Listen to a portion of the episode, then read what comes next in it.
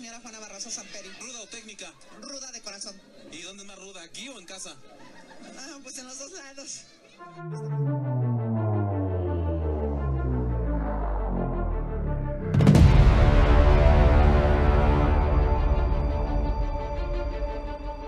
Este episódio contém relatos de violência e perturbação mental. Recomenda-se discrição.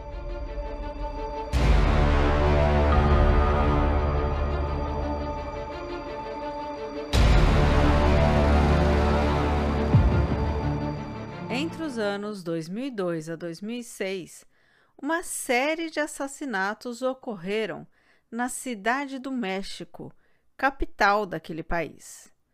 As vítimas e a forma como elas tinham sido assassinadas revelavam tratar-se de um mesmo assassino. As vítimas eram todas mulheres idosas, obesas e que viviam sozinhas e o modus operandi do assassino era a estrangulação, usando objetos ou cordas ou as mãos. A polícia investigou e divulgou na mídia um perfil do suposto assassino. A descrição desse perfil dizia: um homem com preferências homossexuais, vítima de abuso físico na infância que teria vivido cercado de mulheres, poderia ter tido avó ou vivido com uma pessoa idosa, tem ressentimento pela figura feminina idosa e possui muita inteligência. Esse perfil não poderia estar mais errado. É a história de serial killer no México, cujo apelido dado pela mídia foi Matavierritas, ou em português Mata Velhinhas, que eu vou contar hoje e desvendar o perfil psicológico e fatos na sua história de vida que fizeram com que se tornasse serial killer. Eu sou Renata Vei e esse é o Mentes Criminosas Podcast.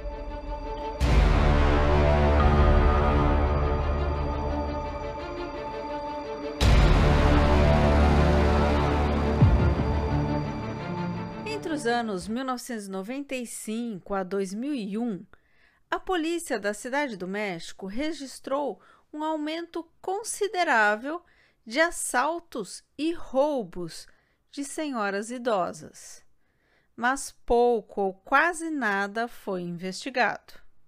Até que em 25 de novembro de 2002, a senhora Maria de la Luz González Anayá de 64 anos, foi encontrada sem vida em sua casa. Ela morava sozinha e havia sinais que indicavam que ela teria sido espancada e morta por estrangulamento por mãos. Em 2003, os assaltos passaram a ser latrocínios, roubo seguido de morte. Em 2 de março, Guilhermina Leon Oropesa, de 84 anos, também foi assaltada e estrangulada manualmente. O mesmo ocorreu em 25 de julho com Maria Guadalupe Aguilar Cortina, de 86 anos. Em nenhuma das casas havia sinal de arrombamento. Em 9 de outubro ainda de 2003, alguém entrou na casa de Maria Guadalupe de la Vega Morales, de 87 anos. Não houve arrombamento, mas houve muita violência. Ela foi encontrada com os braços fraturados, amarrada e estrangulada até a morte. Com o aumento dos casos e do nível de violência infligido às vítimas, a mídia começou a pressionar e a divulgar que talvez se tratasse de um serial killer e eles apelidaram de El Mata Viejitas, o Mata Velhinhas. Mas a polícia negava que houvesse conexão entre os casos e chegou a prender vários homens como suspeitos para cada um dos casos. Mas depois disso, os crimes aumentaram drasticamente. Ainda em 2003, em outubro, Maria del Carmen Munhoz Cote de Galván, de 78 anos, foi estrangulada com um estetoscópio. Em novembro, três assassinatos de mulheres idosas, estranguladas com cordão ou meia calça. Em dezembro de 2003, a polícia já tinha evidências e testemunhos suficientes para acreditar que sim, era um assassino em série que estava envolvido e que poderia ser uma pessoa alta, com feições rudes, que provavelmente se passava por funcionário de saúde municipal ou assistente social para ganhar a confiança das vítimas. E o uso do estetoscópio foi que deu essa dica. No entanto, a polícia relutou em tornar isso público, porque o Matavierritas havia se tornado uma arma na luta entre o governo federal do México, controlado pelo PAN, Partido da Ação Nacional, e a Câmara Municipal da capital, da Cidade do México, que era controlado pelo partido PRD, Partido da Revolução Democrática. Ainda mais depois que o prefeito Andrés Manuel López Obrador se tornou o candidato do PRD às eleições presidenciais mexicanas de 2006. Então, ele se tornou o principal concorrente do presidente do México naquela época. O PAN, o partido do presidente, atacou Lopes Obrador, alegando que o crime violento havia aumentado durante a gestão dele. E também diziam que foi um programa que ele havia implementado recentemente de saúde pública para residentes com mais de 70 anos, que teria uma dose de responsabilidade, já que o assassino era provavelmente alguém que trabalharia neste plano de saúde para idosos. O PRD, por sua vez, negou a existência do Mata Vierritas, do serial killer, e acusou a mídia ligada ao PAN de sensacionalismo. Em dezembro, a polícia divulgou um pôster de procurado com dois esboços de testemunhas oculares do Mata Vierritas. Um esboço mais feminino e outro mais masculino. Mas os esboços foram rotulados apenas como pessoas de interesse não houve menção às suas roupas e a quem seria ele. Só no ano seguinte a polícia finalmente admitiu a existência de um assassino em série. As fotos de Procura-se estão no nosso Instagram, arroba Mentes Criminosas Podcast. Bernardo Batis, o promotor-chefe da Cidade do México, inicialmente descreveu o assassino como tendo uma mente brilhante, bastante inteligente e cuidadoso, e que provavelmente ganhava a confiança das idosas após passar um tempo com elas. Os policiais investigadores suspeitavam que o serial killer se passava realmente por uma autoridade do governo, oferecendo a chance, por exemplo, das idosas se inscreverem nos programas de bem-estar. Em 2004, os assassinatos continuaram. Em 20 de fevereiro, Alicia Gonzalez Castillo, de 75 anos, foi espancada e estrangulada. Cinco dias depois, Andrea Tecante Carreto, de 74 anos, também foi espancada e estrangulada. Em março, mais duas idosas foram encontradas em suas casas, dessa vez estranguladas com corda. As vítimas eram encontradas sentadas à mesa, sentadas à cama, no chão ao pé da cama, sentadas ao sofá. Claramente, elas não tinham oferecido resistência. A vítima de maio também foi golpeada e estrangulada com duas cordas. O serial killer sequer retirava as cordas do pescoço. Em junho, ainda de 2004, a vítima, Stella Cantoral Trejo, de 85 anos, foi estrangulada por um objeto que aumentava as suspeitas da mídia. De novo, um estetoscópio. Em julho, mais três assassinatos, todos de idosas em suas casas, sem arrombamento, e elas foram espancadas e estranguladas. Dois perfis foram divulgados: um perfil físico e um perfil psicológico.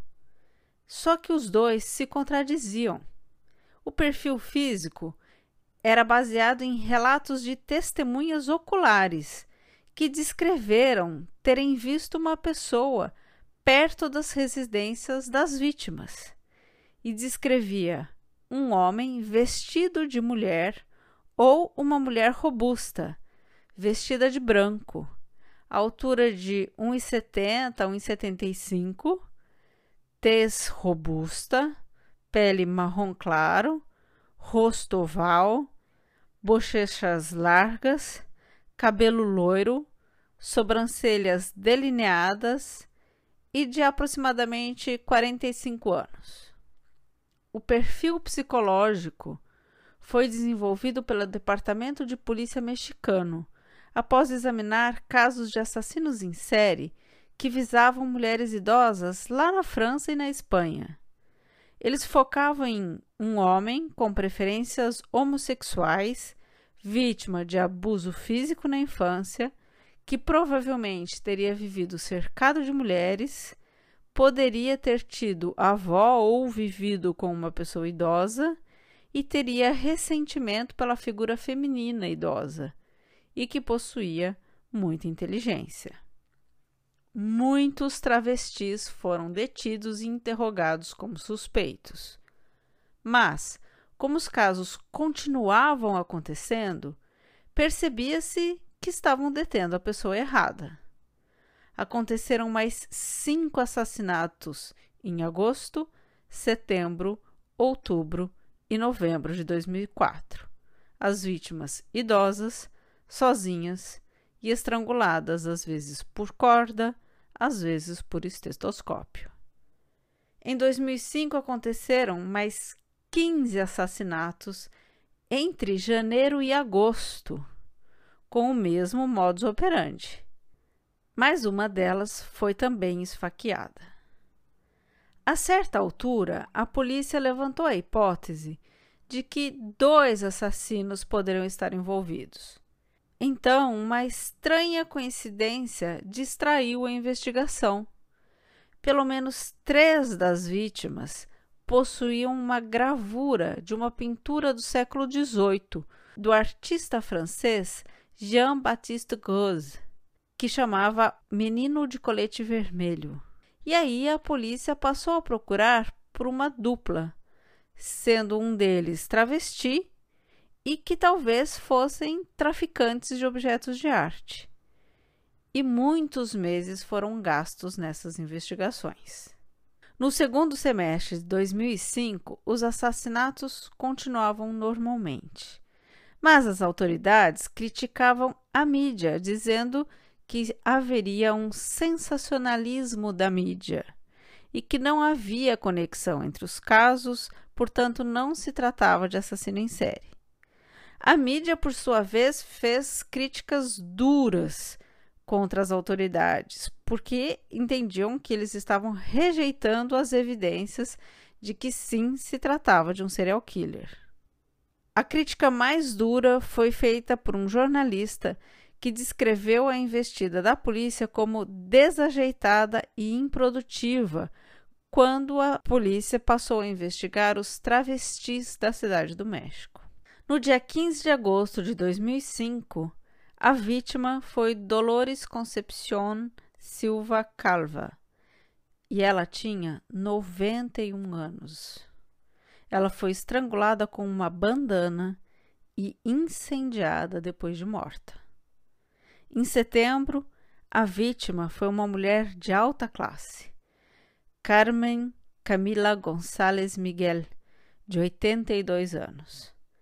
Ela era mãe de um proeminente criminologista mexicano, o Luiz Rafael Moreno Gonçalves. Isso levou a polícia a lançar uma operação especial, que foi chamada de Operação Parques e Jardins. Eles desenharam uma área de maior atividade do assassino e espalharam policiais por lá. Além de distribuírem panfletos aconselhando idosos a tomar cuidado com estranhos, a não deixarem ninguém entrar em casa, distribuíram os retratos falados e até colocaram mulheres idosas policiais à paisana como iscas. Eles também anunciaram que procuravam por um homem homossexual, travesti ou transgênero, e prendeu 49 travestis prostitutas que foram libertadas quando suas digitais não coincidiram com as coletadas na cena do crime. A polícia também solicitou a colaboração da polícia francesa, sob a crença de que o assassino era semelhante a um assassino em série homossexual Thierry Poulain, também conhecido como o Monstro de Montmartre. Se vocês quiserem episódio sobre ele, nos mandem uma mensagem, por favor. Essa ação não assustou a serial killer que continuou assassinando e assassinou mais três idosos nos meses de setembro e outubro. Guadalupe Oliver Contreras, 85 anos, espancada e estrangulada com uma meia calça. E Maria de Los Angeles Repper Hernandes, de 92 anos, a vítima mais velha, foi espancada e estrangulada com um lenço. Baseando-se em testemunhas oculares que teriam visto uma mulher vestindo vermelho com cabelos curtos e pintados de loiro, andando nas proximidades da casa de uma das vítimas, a polícia criou um busto de cera para ajudar as pessoas a reconhecerem o Mata-Vierritas. Nos meses de novembro e dezembro, não houve assassinatos, a polícia então começou a procurar impressões digitais de corpos nos necrotérios da cidade, na aparente crença de que Mata Vierritas pudesse ter cometido suicídio. Em 25 de janeiro de 2006, Ana Maria de los Reis Alfaro, de 84 anos, foi encontrada pelo seu inquilino. Ela tinha sido estrangulada com um estetoscópio. Acontece que pouco antes de entrar na casa, o inquilino viu uma mulher de roupa vermelha e feições parecidas com o busto de cera da polícia saindo da casa de Ana Maria, e ele alertou a polícia na hora. A polícia a encontrou a pouca distância da casa de Ana Maria. A pessoa que a polícia encontrou não era um travesti muito inteligente era Juana Barraza, uma mulher analfabeta. Mas ela foi encontrada portando um estetoscópio, papéis do benefício social e uma carteira de identidade de assistente social.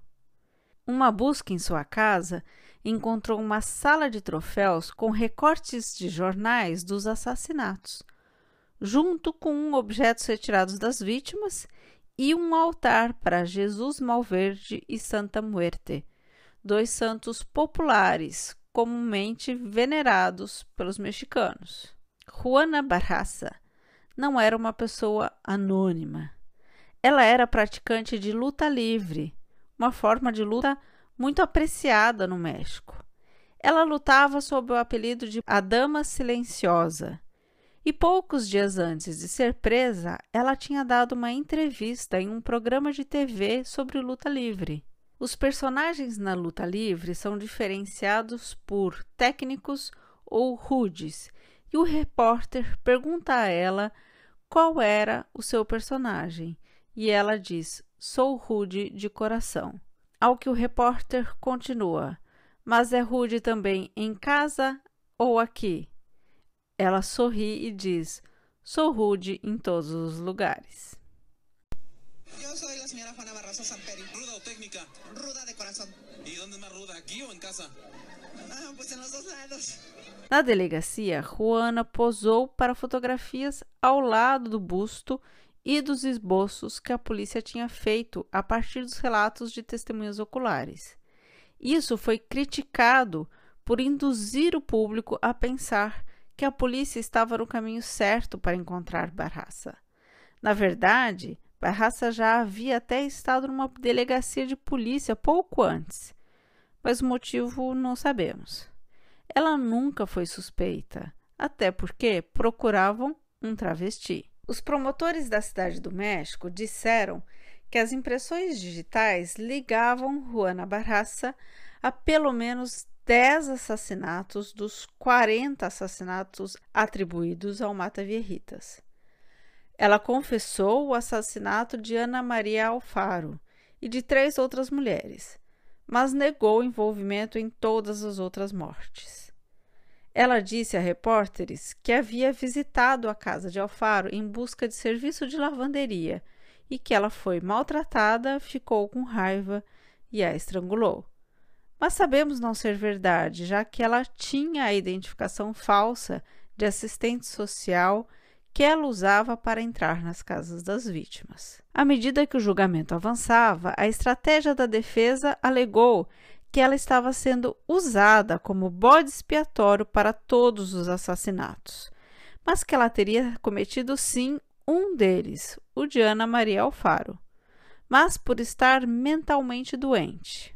E quiseram que ela fosse declarada mentalmente incapaz mas a promotoria solicitou uma avaliação psiquiátrica e ela foi considerada inteiramente consciente de suas ações e de comparecer ao tribunal.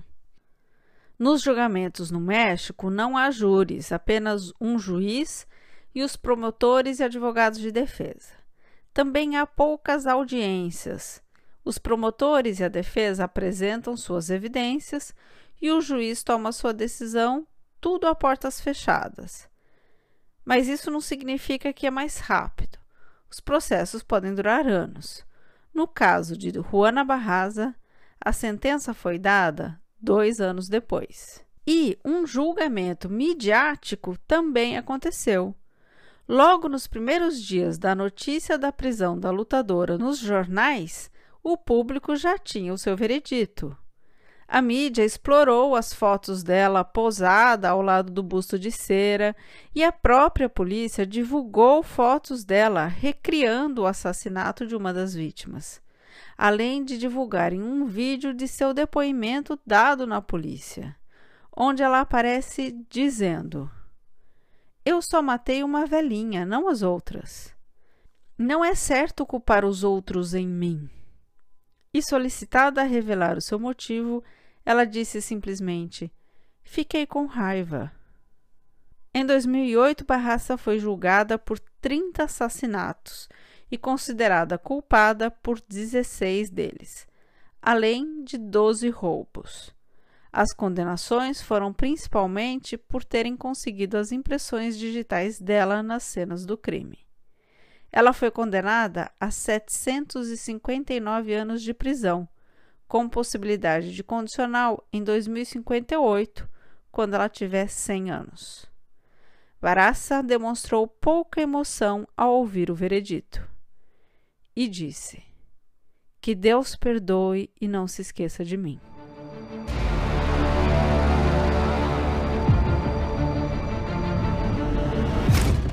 Vamos para a análise. O que o perfil criminal da Polícia do México acertou e o que ele errou? Bom, eles erraram em assumir que seria um homem homossexual.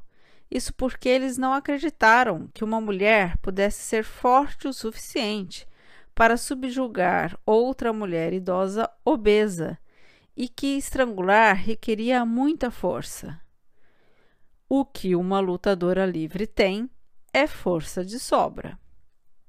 Também erraram em dizer que o assassino possivelmente era muito inteligente. Bom, ela era esperta, isso sim, mas não tinha uma inteligência formal, não.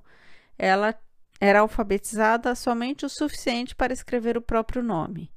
O que explica por que, que, com tantos cartazes de advertência espalhados em sua área de atuação, mesmo assim ela não mudou de área. Ela não entendeu o que estava escrito nos cartazes. Mas eles acertaram em várias coisas. Era um tipo de perfil feminino, por isso entrava facilmente nas casas, disfarçava-se de funcionário público em serviço de saúde e até com estetoscópio ela andava. Em dado momento, suspeitaram que se tratasse de duas pessoas, e sim, ela possuiu um cúmplice em dado momento. Em meados de 2005, ela iniciou um relacionamento com um taxista, o José Francisco Torres Herrera, e ele se tornou seu cúmplice. Os ataques aí aumentaram em violência e frequência, e os horários em que os assassinatos ocorreram mudaram de dia para noite. Outra coisa que acertaram foi sua suposta raiva contra uma figura feminina. E para explicar isso, vou contar qual a história de vida de Juana Barraça e o que a levou a cometer seus crimes. Barraça nasceu Juana Dainara Barraça Samperio, na zona rural de Hidalgo, México, em 1957. Seus pais eram Trinidad Barraça, um policial, e Justa Samperio, uma prostituta alcoólatra. Três meses após o nascimento de Barraça, Justa abandonou o marido para iniciar uma relação adúltera com Refúgio Sampério. Espera aí, o nome da mãe de Juana não era Sampério? O novo amante tem o mesmo sobrenome? Sim, ele era padrasto de Justa. E essa foi a figura masculina na vida de Juana. E por que então a raiva contra uma figura feminina? Porque a mãe dela, a mãe dela era quando criança, Juana nunca aprendeu a ler e teve uma relação muito difícil com a mãe, com quem mal falava na infância. Aos 12 anos, a mãe começou a vendê-la para um homem chamado José Lugo e começou trocando a filha por três cervejas. E Lugo, depois disso, passou a abusar de Juana, com o consentimento da mãe, e isso durou quatro anos. Ela chegou a engravidar duas vezes dele, uma vez quando tinha 13 anos e outra quando tinha 16 anos. Ambas as gestações resultaram em aborto. Barraça finalmente partiu para a cidade do Cabo depois que a sua mãe morreu de cirrose. Lá, ela teve vários casamentos fracassados, dos quais teve quatro filhos. Miguel Ontíveros, criminologista associado ao caso, acredita que Juana foi tão prejudicada por suas experiências que acabou mirando em senhoras porque as identificou com sua mãe. E nesse contexto, a própria relação de Juana com seus quatro filhos, sendo três de pais diferentes, parece notavelmente estável, embora tenha sido marcada por uma tragédia.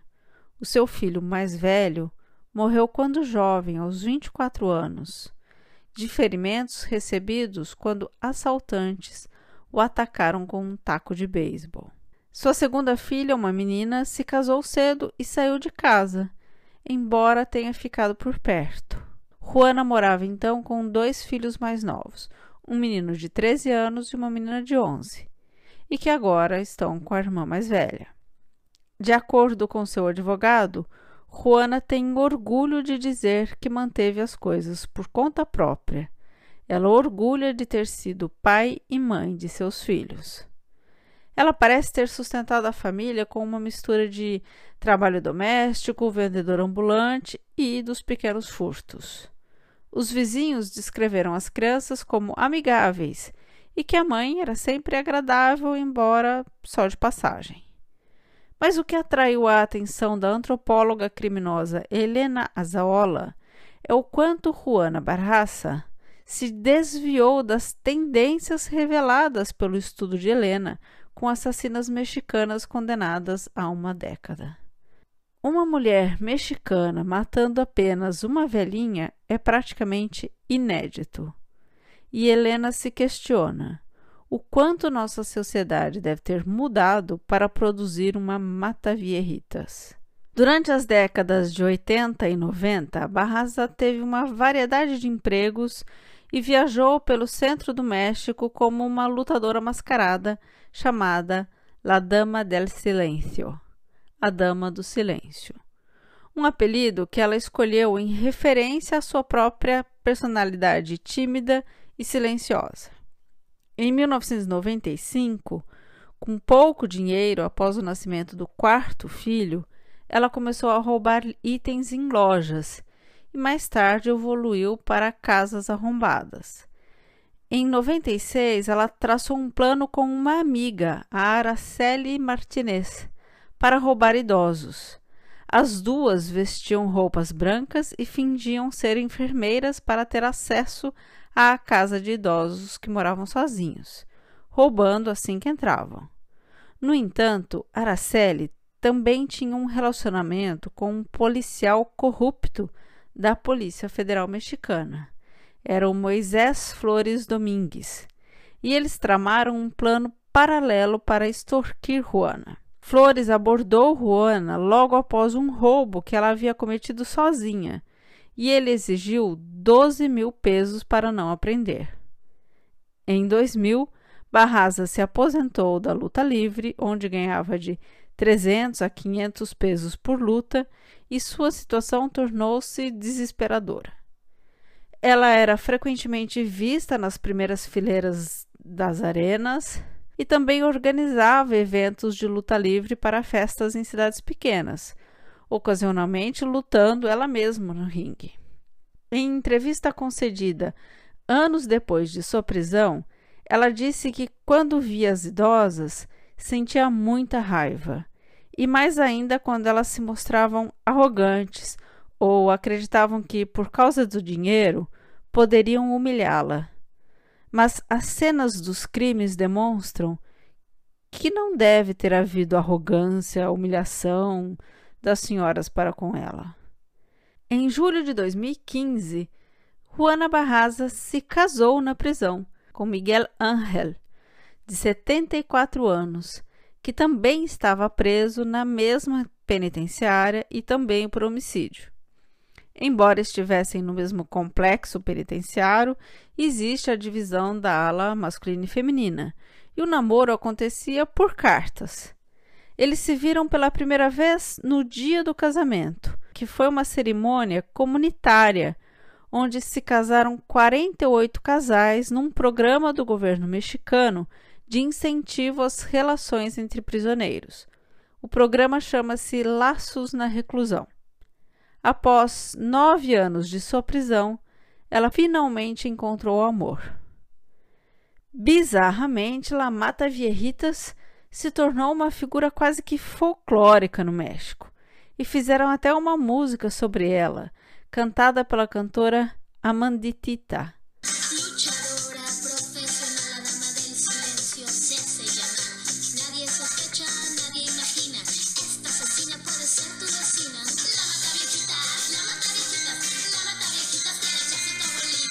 A letra diz: Ela é lutadora profissional, chama a Dama do Silêncio. Ninguém suspeitaria ou imaginaria tal coisa. Ninguém pode frear essa pessoa cruel. Essa assassina poderia ser sua vizinha. A Mata Velhinhas quer se livrar de sua avó. Em entrevista na prisão, um ano após o seu casamento, ela disse que dorme bem à noite e está feliz com a vida que teve.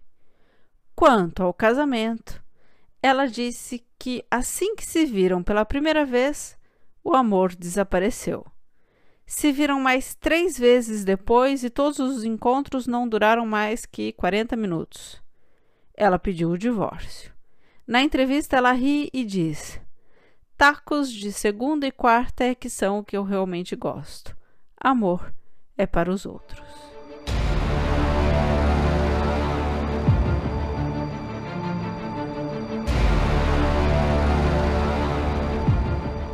Se você gostou desse episódio, por favor, compartilhe com quem possa se interessar. Ajude nosso podcast a crescer.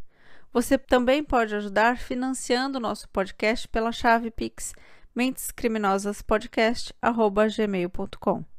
Aguardo seus comentários, críticas, sugestões de novos temas pelas redes sociais, no Facebook e no Instagram, arroba Mentes Criminosas Podcast, ou por e-mail para o mentescriminosaspodcast.gmail.com. Um abraço e até o próximo episódio.